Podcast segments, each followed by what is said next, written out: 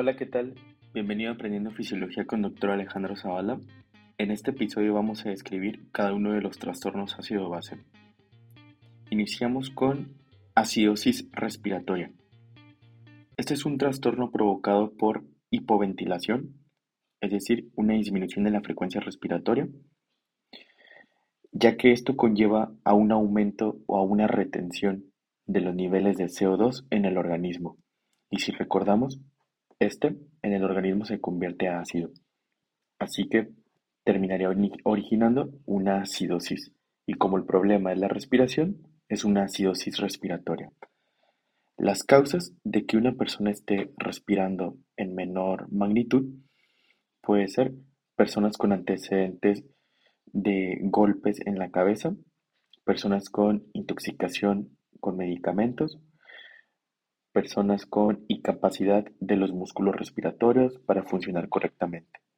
En fin, siempre que hay una disminución en la frecuencia respiratoria. Para hacer el diagnóstico de laboratorio, lo confirmamos con una muestra de sangre que nos reporta un pH disminuido y un CO2 alto. Esto nos habla de que es una acidosis debido a una retención o a un acúmulo de CO2, de ácido. Si analizáramos los valores de bicarbonato, al momento de que inicia este trastorno, el bicarbonato está normal. El bicarbonato aún no tiene modificaciones. Recordemos que existen las compensaciones para tratar de regular el pH. Aquí en la acidosis respiratoria no puede haber una compensación respiratoria, ya que la respiración es lo que está afectado, es lo que está originando el trastorno ácido base. Así que en esta enfermedad no hay alguna compensación respiratoria. Sin embargo, sí hay compensación renal. El riñón va a tratar de ayudar a modificar o regular los niveles de pH. Entonces, si tenemos una acidosis respiratoria, lo que hace el riñón para tratar de compensar es reabsorber hacia nuestra sangre una mayor cantidad de bicarbonato y eliminar hacia la orina una mayor cantidad de ácido en forma de amonio, en forma de ácido titulable.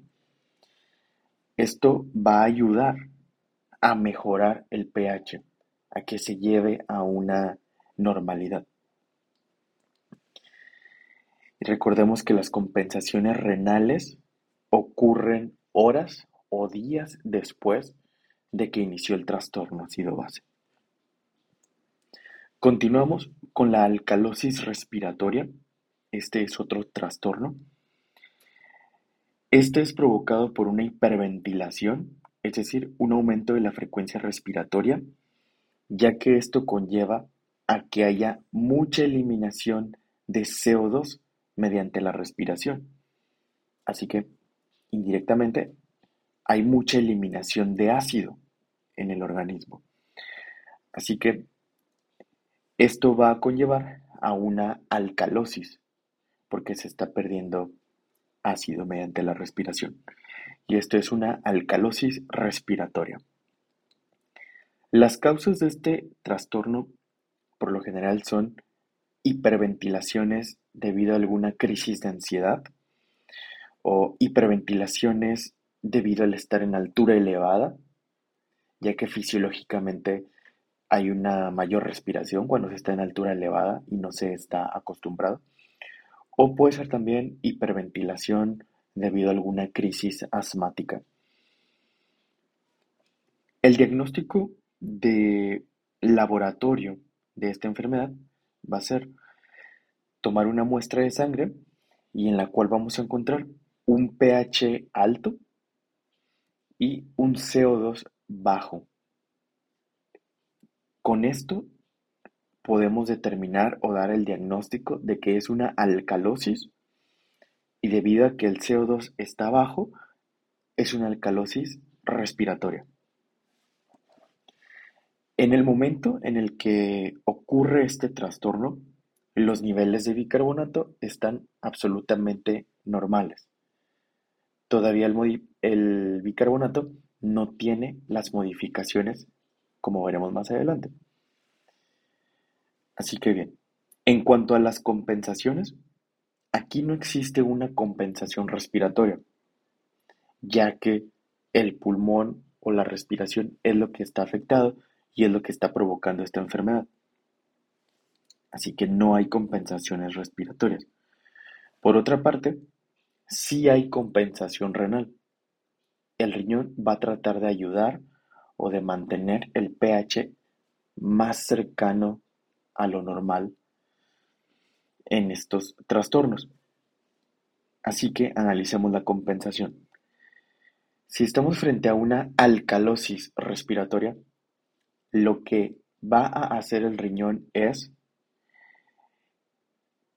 eliminar una menor cantidad de ácido a través de la orina